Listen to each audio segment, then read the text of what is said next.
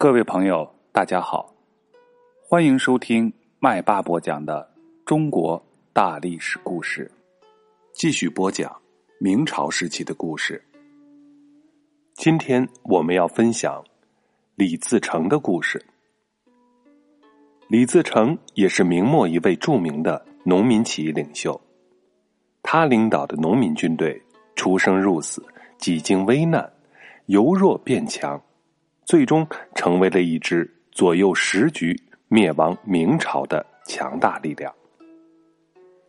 李自成也是陕西人，祖籍米脂县李记千寨。他家是个祖辈种田的人家。在天启年间，陕北灾荒连年，官府粮差分文不减，李自成倾家荡产，无以为生。为了谋生糊口。在他二十一岁那年，不得不到银川驿站当了一名驿卒。不久，他又和侄儿李过跑到甘肃当了守边的士兵，受到了一些基本的军事训练。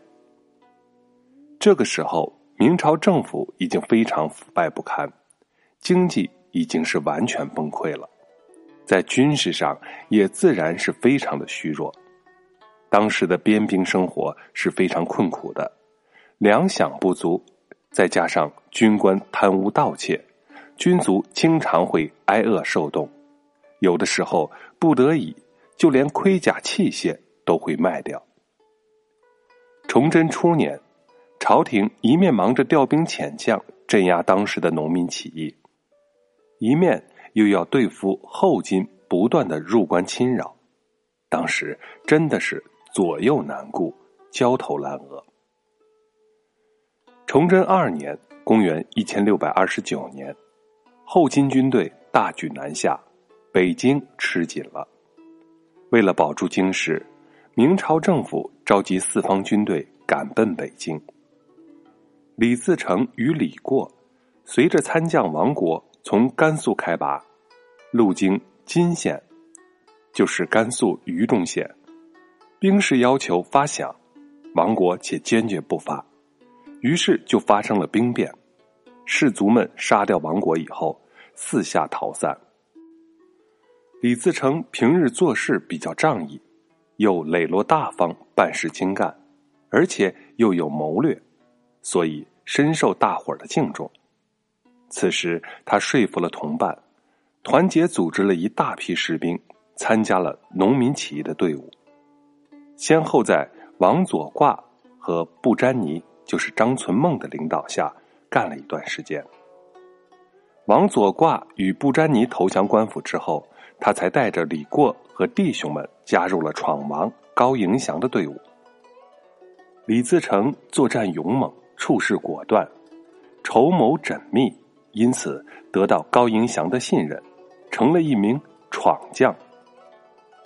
因为有了李自成这样一位将领。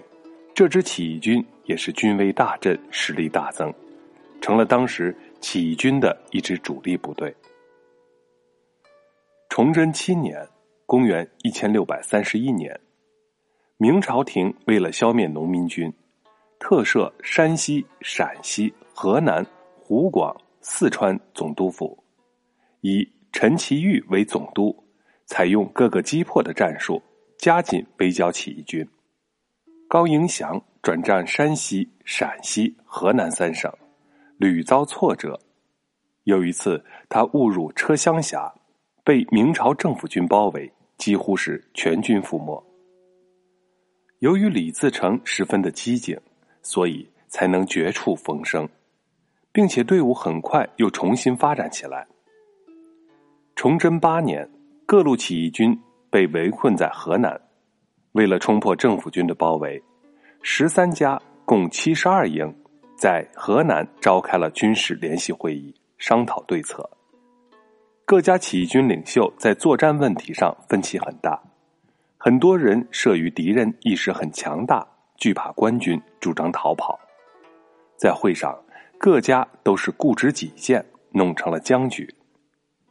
李自成此时已经是七十二营中的一营的首领了。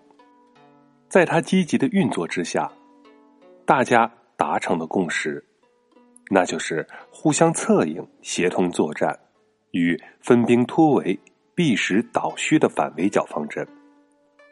这个方略在战斗中发挥了很大的威力，打得明军统帅洪承畴是首尾难顾、狼狈不堪。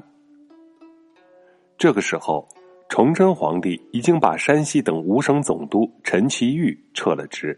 任命洪承畴为五省总督。第二年的秋天，高迎祥在陕西遭到政府军的伏击，被俘牺牲。李自成在部众的拥戴下，做了新一代的闯王。由于起义军首领之间不团结，各家不能协同作战，多数是被政府军各个击破。从崇祯九年到十一年期间。起义军的形势十分的严酷，起义军的领袖中有的投降，有的迫于形势被招抚。李自成队伍中也有投降朝廷的人。闯王接连苦战，损失惨重，尤其陕西潼关一战，队伍被打败失散了，仅仅剩下数十骑人马隐蔽在商洛山中。崇祯十二年、十三年。河南灾荒严重，饥民遍野，但是当时的统治者仍然是催索钱粮，自然就引起老百姓的流离和怨愤。李自成认为此时的时机已经成熟，就从商洛东出河南，振臂一呼，饥民蜂起响应，很快就有几十人，又发展成为拥有几万人的队伍。他攻城略地，开仓济贫，铲除当地的地主恶霸，并且针对当时土地不均、粮差苛重的情况，明确提出了“均田免粮”的口号。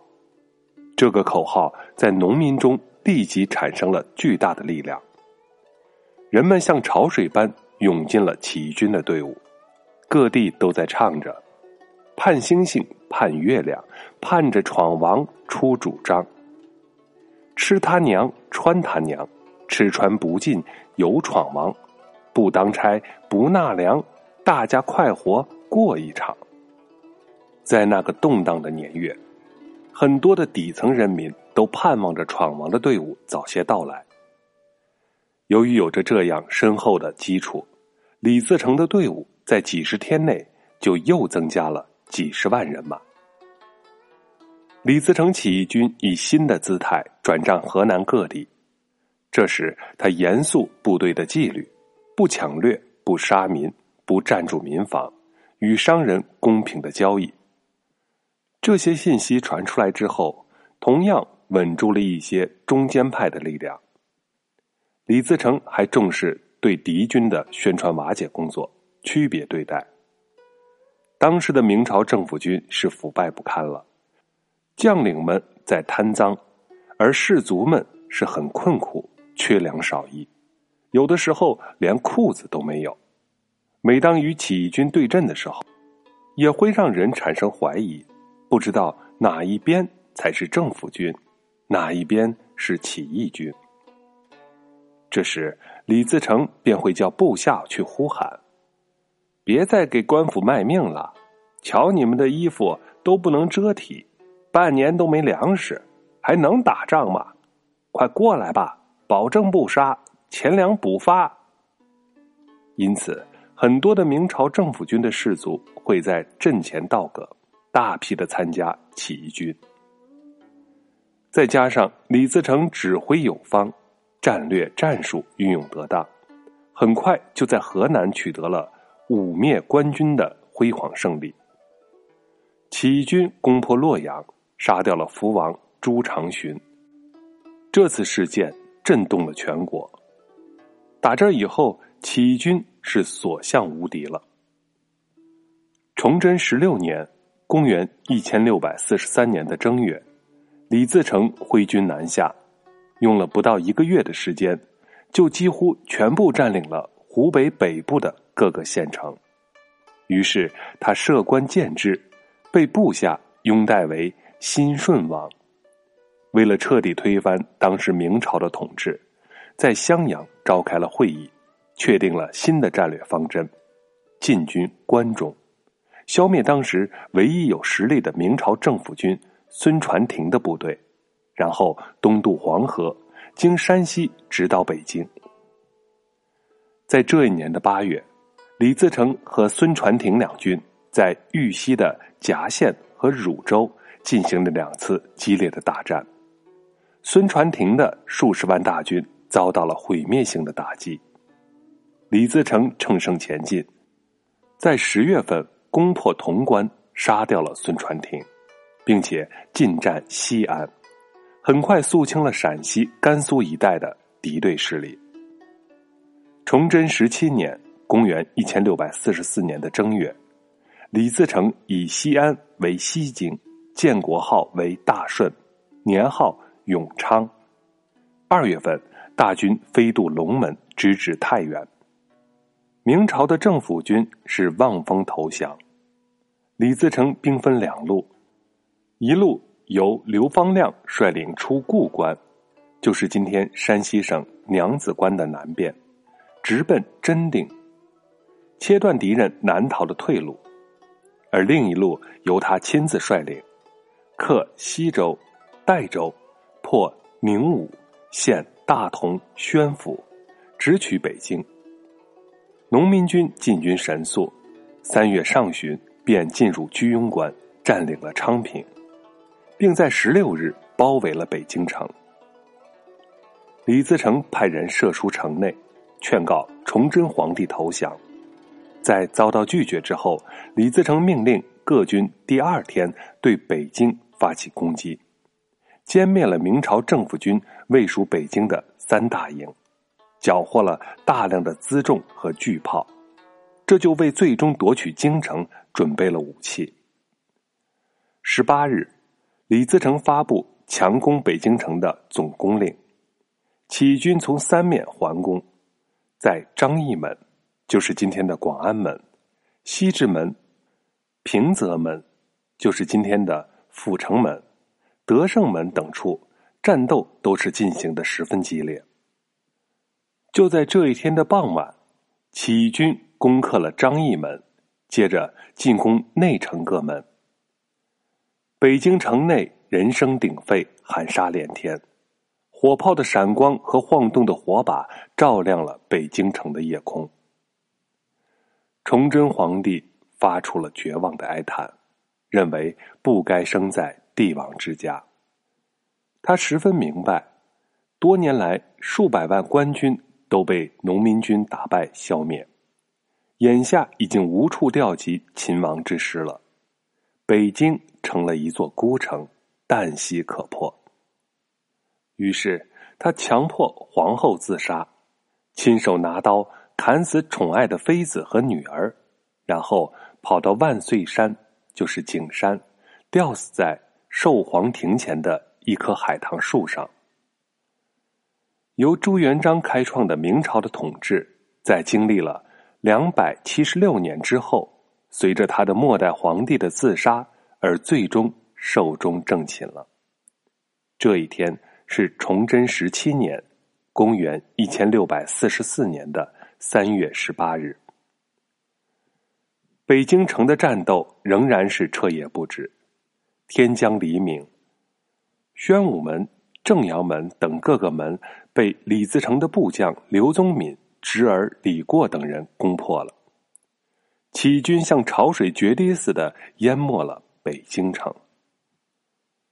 闯王进京，使中国社会发生了一串重大的变化。好了，本节的故事就分享到这里，从下一节故事起。麦霸将要给大家分享清朝时期的故事。